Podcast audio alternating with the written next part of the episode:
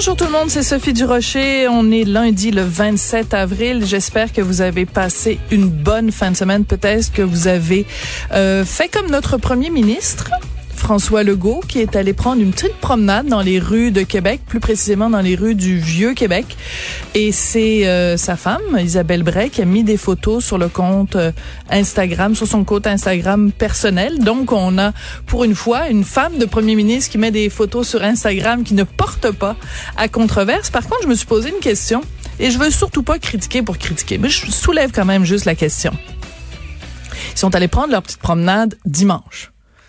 Qu'est-ce qu'on a appris au cours de, tu sais, mettons vendredi, samedi, qui se précise de plus en plus, c'est la volonté de la part de Québec de nous dire à nous, citoyens québécois, de porter le masque dans toutes les circonstances où on ne peut pas s'assurer à 100% de maintenir une euh, distance réglementaire de deux mètres avec des autres individus parce qu'on ne sait pas qui est porteur de la COVID et qui ne l'est pas.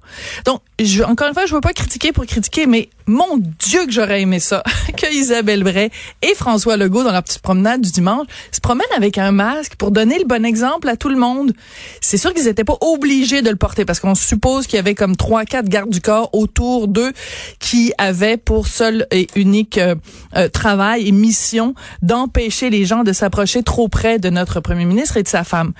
Mais pensez-y en termes d'image, le message qui aurait été envoyé si on avait eu Isabelle et François se promenant euh, main dans la main dans les rues de Québec avec un masque de fabrication maison. On va en reparler plus tard. Pour l'instant, on s'en va rejoindre nos collègues de TVA Nouvelle LCN.